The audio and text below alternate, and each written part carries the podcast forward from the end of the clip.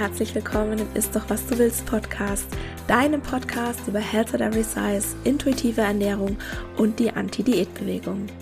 Mein Name ist Dr. Anthony Post, ich bin Ernährungswissenschaftlerin, Speakerin und Körperrespektaktivistin und ich möchte dir dabei helfen, Diäten hinter dir zu lassen, damit du endlich Frieden mit dem Essen und deinem Körper schließen kannst. In diesem Podcast sage ich dir nicht, was, wann oder wie viel du essen darfst. Stattdessen geht es darum, wie du Vertrauen, Respekt und Wertschätzung für den eigenen Körper erschaffst und dadurch eine innere Motivation, dich liebevoll um dich selbst zu kümmern und wirklich gesunde Verhaltensweisen zu wählen. Und bevor wir gleich mit der Episode loslegen, noch der Disclaimer.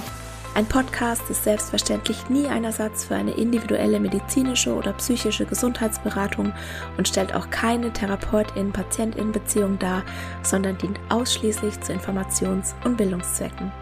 Wie schön, dass du hier bist und ich wünsche dir viel Spaß beim Anhören. Hallo und herzlich willkommen zum zweiten Teil der Miniserie, wie du Health at Every Size praktisch umsetzt.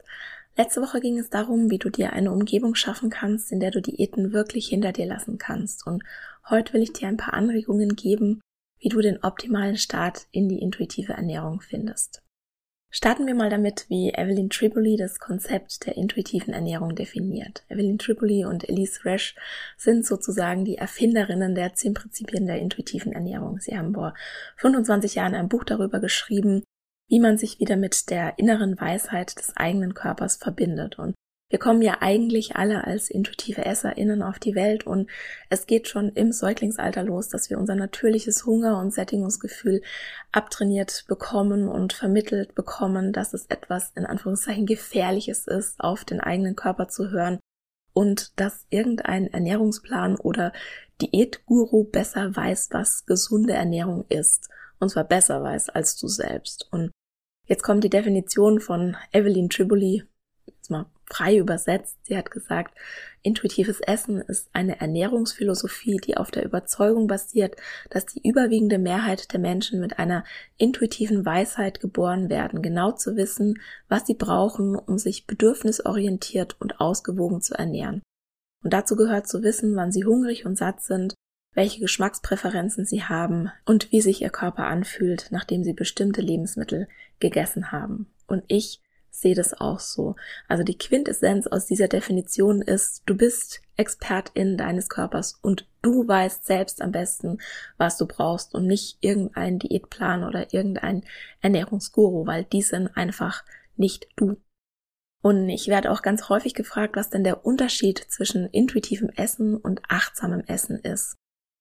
Und ich würde das mal so ausdrücken. Achtsames Essen ist eine spezifische Fähigkeit, die du trainieren kannst, während intuitives Essen einen Rahmen für ein bedürfnisorientiertes Essverhalten schafft, das auf Selbstfürsorge basiert. Also sowohl achtsames Essen als auch intuitives Essen stärken die Verbindung mit dem eigenen Körper, so dass es dir leichter fällt, auf innere Signale wie Hunger und Sättigung zu hören. Und beide Konzepte glauben auch an eine somatische Intelligenz, sprich an die Weisheit deines Körpers, dass er dir sagt, was, wann und wie viel Essen du brauchst. Und beide bewerten auch nicht Lebensmittel, die du isst. Aber du kannst achtsam essen und trotzdem Regeln in deiner Ernährung haben und Diät halten. Und bei der intuitiven Ernährung geht es nicht, weil ja gleich das erste Prinzip lautet, lege die Diätmentalität ab. Und, und das vierte Prinzip lautet, sag der Essenspolizei den Kampf an. Und in dem Prinzip geht es darum, Regeln in deiner Ernährung zu entdecken und sie abzulegen. Also du kannst achtsam essen, ohne, ohne, intuitiv zu essen, aber du kannst nicht intuitiv essen, ohne achtsam zu sein. Also intuitives Essen schließt achtsames Essen ein, aber noch so viel mehr wie beispielsweise Körperrespekt, Bewegung, ausgewogene Ernährung. Und wenn sich jetzt ein Programm zwar intuitive Ernährung nennt, aber Gewichtsverluste feiert oder mit Vorher-Nachher-Bildern wirbt und Achtsamkeit einsetzt, um weniger zu essen oder um einen Gewichtsverlust anzustreben, dann ist es keine echte intuitive Ernährung im Sinne der Erfinderinnen. Und dieses das ist dann dieses Konzept intuitiv abnehmen. Und ich würde das persönlich eher unter achtsame Ernährung packen, auch wenn die achtsame Ernährung das eigentlich gar nicht verdient hat, so ein ja, Konzept dann mit einschließen zu müssen. Und ja klar, also auch dieses Konzept intuitiv abnehmen kann Menschen helfen, Druck aus dem eigenen Essverhalten rauszunehmen und es kann Menschen helfen, den Körper besser akzeptieren zu lernen. Meine Erfahrung und die Berichte von meinen KlientInnen zeigen mir aber, dass man damit auch relativ schnell an die eigenen Grenzen kommen kann.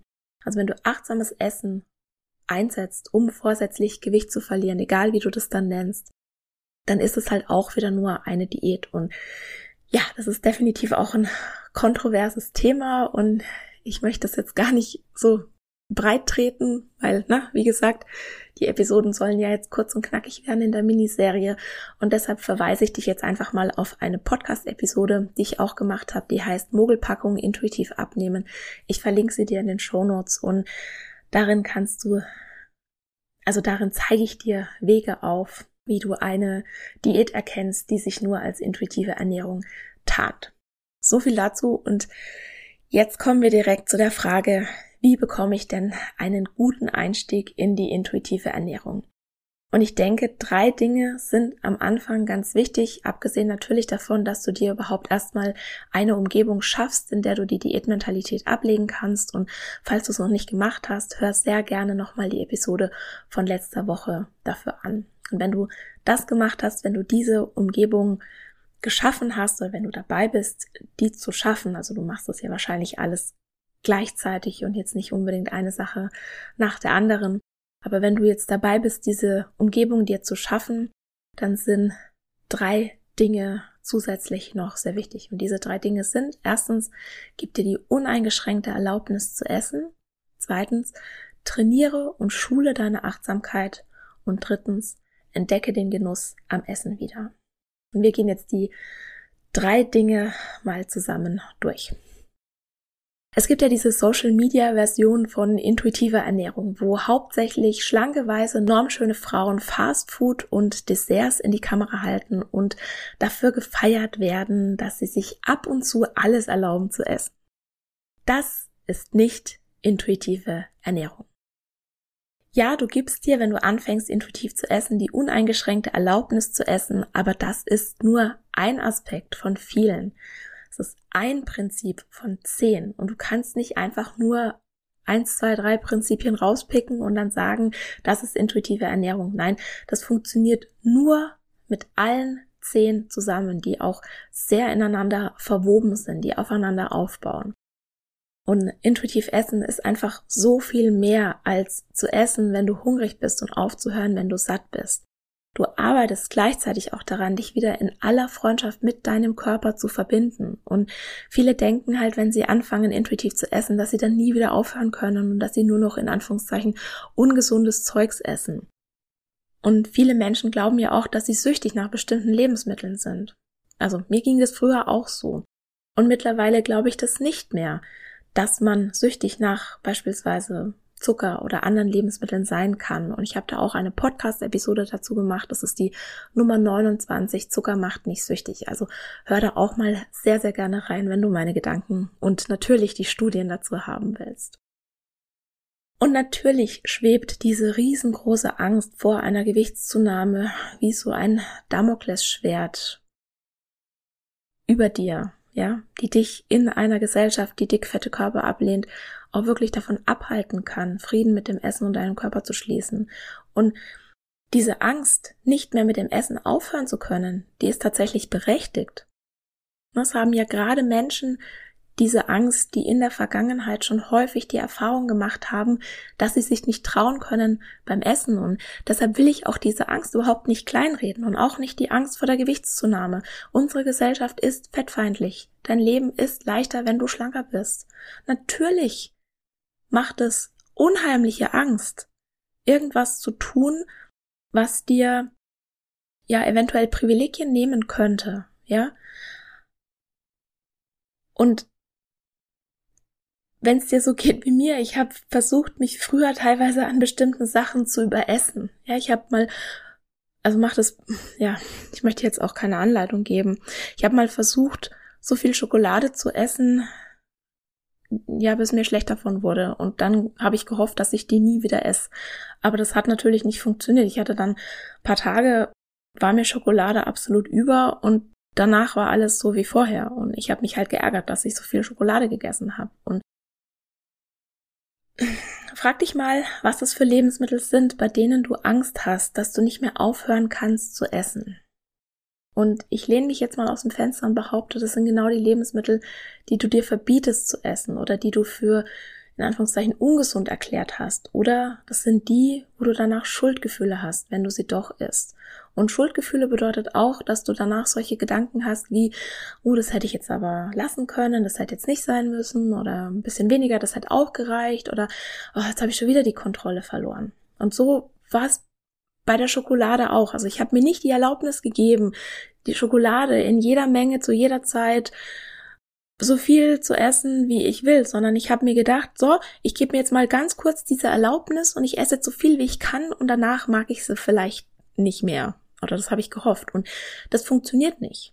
Wenn du dir nur zeitweise diese Erlaubnis gibst. Also du musst wirklich in den ja, sauren Apfel beißen und dir glaubhaft versichern, und es wirklich glaubhaft, also so, dass du es auch glaubst, dass du so viel und so lange davon essen kannst, wie du möchtest, ohne das an irgendwelche Bedingungen zu knüpfen, damit dein Körper dir wirklich anfängt zu vertrauen und dann der sogenannte Habituationseffekt einsetzt. Und Habituation ist allgemein die abnehmende Antwortbereitschaft eines Individuums auf wiederholt dargebotene Reize.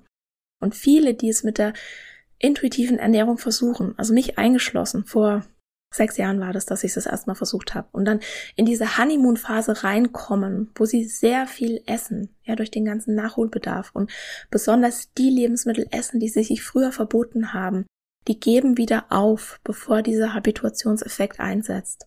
Ganz einfach, weil sich das schrecklich anfühlt, ja, weil es gegen alle deine Glaubenssätze geht, diese Honeymoon-Phase und weil eben auch viele in dieser Phase zunehmen. Und das ist aber gar nicht schlimm. Das ist sogar gut, das hilft deinem Körper, dieses Vertrauen in dich wieder zu fassen, dass eben nicht die nächste Diät oder die nächste Restriktion schon wieder hinter der nächsten Ecke lauert. Und wenn dein Körper das Gewicht braucht, dann wird es behalten. Und wenn er es nicht braucht, dann lässt er es auch nach der Honeymoon-Phase wieder los.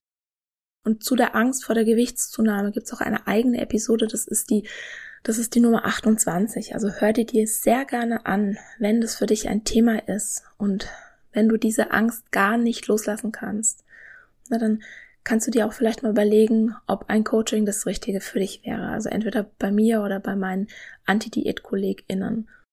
Weil es ist einfach eine große Angst und es bringt auch nichts, wenn man diese Angst kleinredet oder wenn man diese Angst nicht beachtet. Ich bin der Meinung, das muss thematisiert werden. Diese Ängste müssen thematisiert werden, weil nur wenn die dir bewusst sind, dann kannst du dich auch wirklich damit auseinandersetzen, dann kannst du auch wirklich gucken, was steckt denn dahinter und dann kannst du auch wirklich gucken, was würde mir denn helfen, dieser Angst zu begegnen.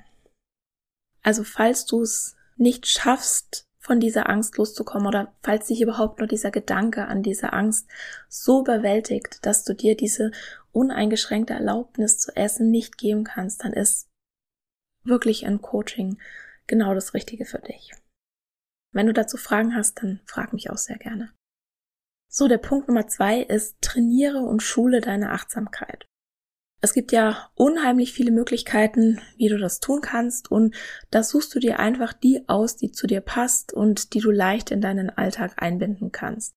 Und Achtsamkeit bedeutet ja nichts anderes als den gegenwärtigen Moment bewertungsfrei und bewusst wahrzunehmen. Und bewusst bedeutet in dem Zusammenhang, dass wir uns entscheiden, unsere Aufmerksamkeit absichtlich auf das Hier und Jetzt zu lenken, uns nicht ablenken zu lassen und wenn wir mental abschweifen, was mehr oder weniger unvermeidbar ist, wieder aktiv in den gegenwärtigen Moment zurückzukommen.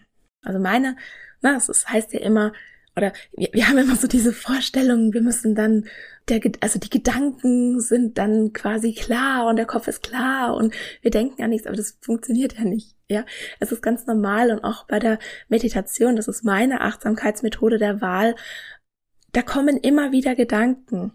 Und Achtsamkeit bedeutet dann in dem Moment, diesen Gedanken wieder ziehen zu lassen. Und zu sagen, hallo Gedanke, ja, schön, dass du da bist. Jetzt zieh mal wieder. Ich bin jetzt gerade hier achtsam im Moment. Ja, also sich da nicht verunsichern zu lassen von dem, was man vielleicht in irgendwelchen Hollywood-Movies sieht, was Achtsamkeit sein soll. Also ich meditiere sehr, sehr gern und zwar mag ich am liebsten geführte Meditationen und auch bei mir ist es so, das klappt an manchen Tagen, klappt es mal besser und an anderen Tagen klappt es irgendwie gar nicht. Da bin ich nur dabei, damit beschäftigt, da diese Gedanken, die sich da einschleichen, zur Seite zu schieben. Aber auch das ist okay. Ja. Das ist völlig okay. Es gibt solche und solche Tage.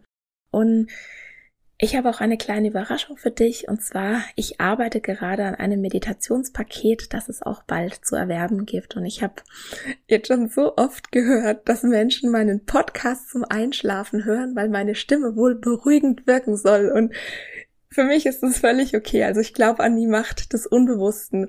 Na, auch wenn du schläfst, wird sich da was bei dir festsetzen, wenn du den Podcast hörst. Aber du merkst schon, wie ich hier so schmunzeln muss, weil ich könnte ja nicht schlafen bei den Themen, die ich hier so im Podcast anspreche. Und weil es jetzt aber wirklich schon einige mir erzählt haben und auch immer so ein bisschen peinlich berührt erzählt haben. Also es ist völlig okay. Du darfst auch sehr gerne einschlafen, während du den Podcast hörst, ja.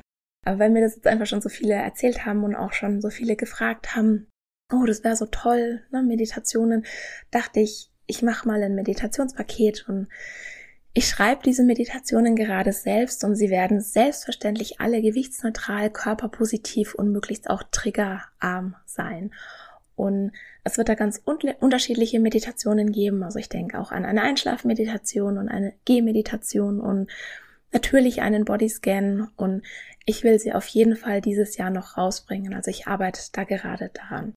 Und falls jetzt Meditation nichts für dich ist, dann such dir einfach was anderes und es muss auch gar nichts Großartiges sein. Also alles, was du tust, um diese Automatismen, denen du den ganzen Tag folgst, zu unterbrechen, trainiert deine Achtsamkeit. Also du kannst dich morgens auf die Bettkante setzen, kannst paar Mal tief durchatmen und vielleicht magst du dir zum Beispiel drei Fragen stellen. Beispielsweise, worauf freust du dich? Was für Herausforderungen bringt der Tag mit sich? Was würde dich heute glücklich machen? Also wirklich so Kleinigkeiten können schon einen ganz, ganz, ganz großen Effekt haben. Oder du läufst mal barfuß mit allen Sinnen oder du machst mal eine Alltagshandlung wie Kaffee kochen oder Zähne putzen ganz achtsam und erlebst jeden Moment dabei bewusst.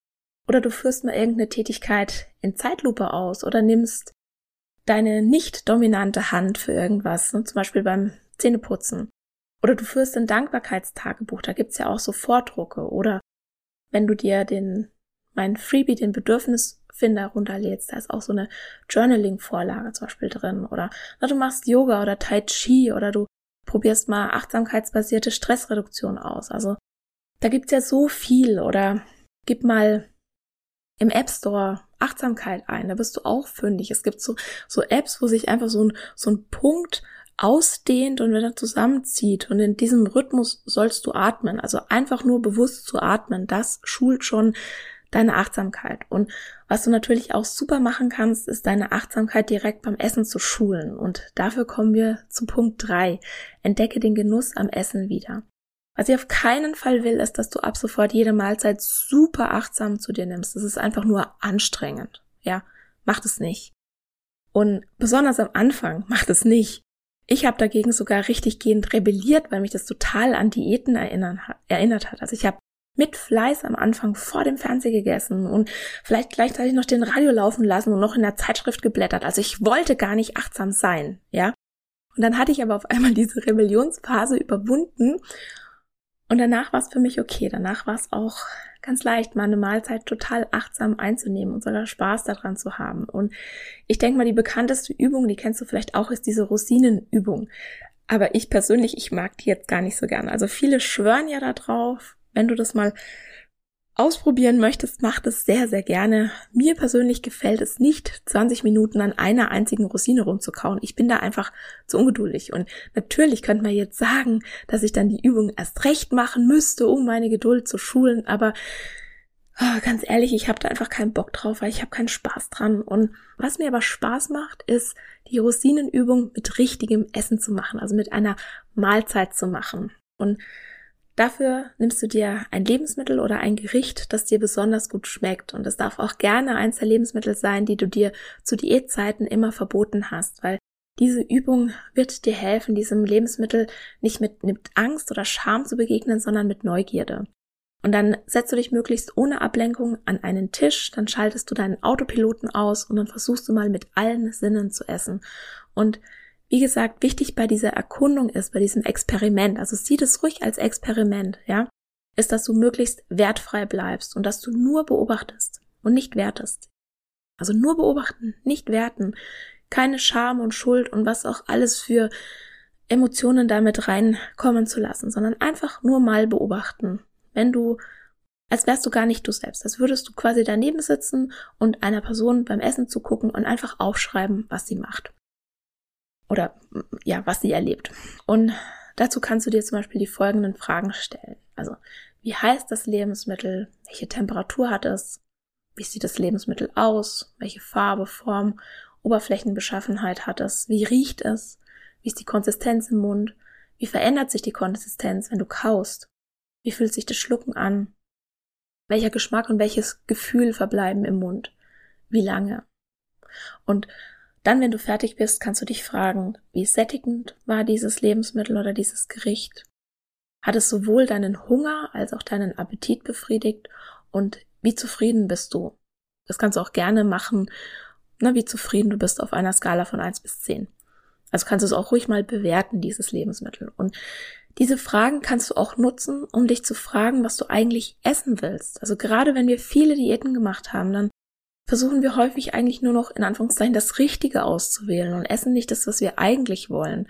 Und intuitiv essen bedeutet übrigens nicht jederzeit immer das zu essen, was du jetzt in diesem Augenblick essen willst oder worauf du Lust hast. Das wäre ja überhaupt nicht alltagstauglich.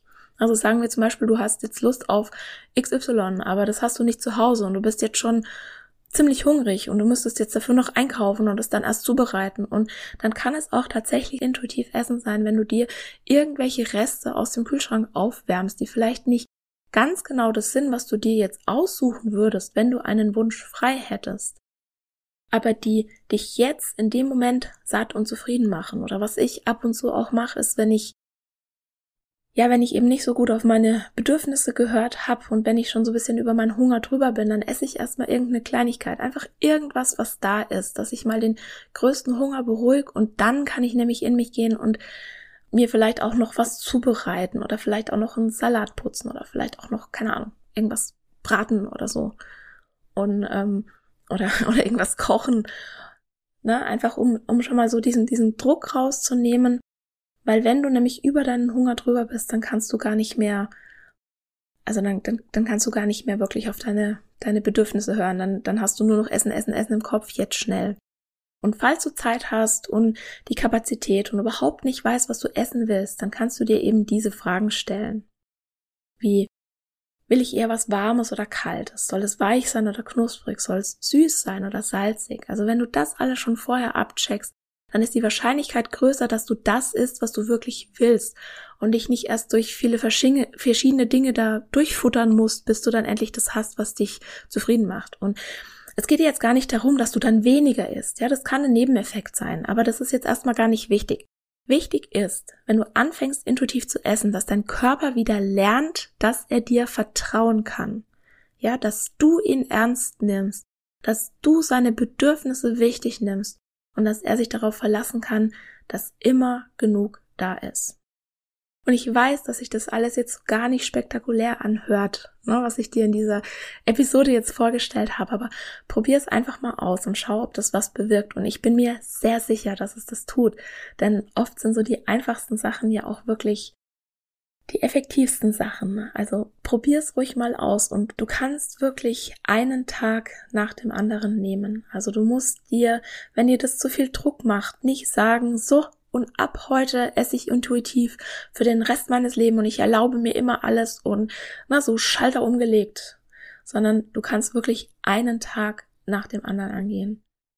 Und dann nicht Angst vor morgen haben, sondern im Hier und Jetzt sein, in der Achtsamkeit, in Verbindung mit deinem Körper. Und was ich dir auch noch sehr empfehlen kann, dafür musst du allerdings Englisch können. Es gibt ein Workbook von Evelyn Triboli und Elise Rash, und da sind wirklich ganz viele Übungen auch drin zu den einzelnen Prinzipien. Also wenn du das durcharbeiten willst, das kann dir auch sehr, sehr helfen.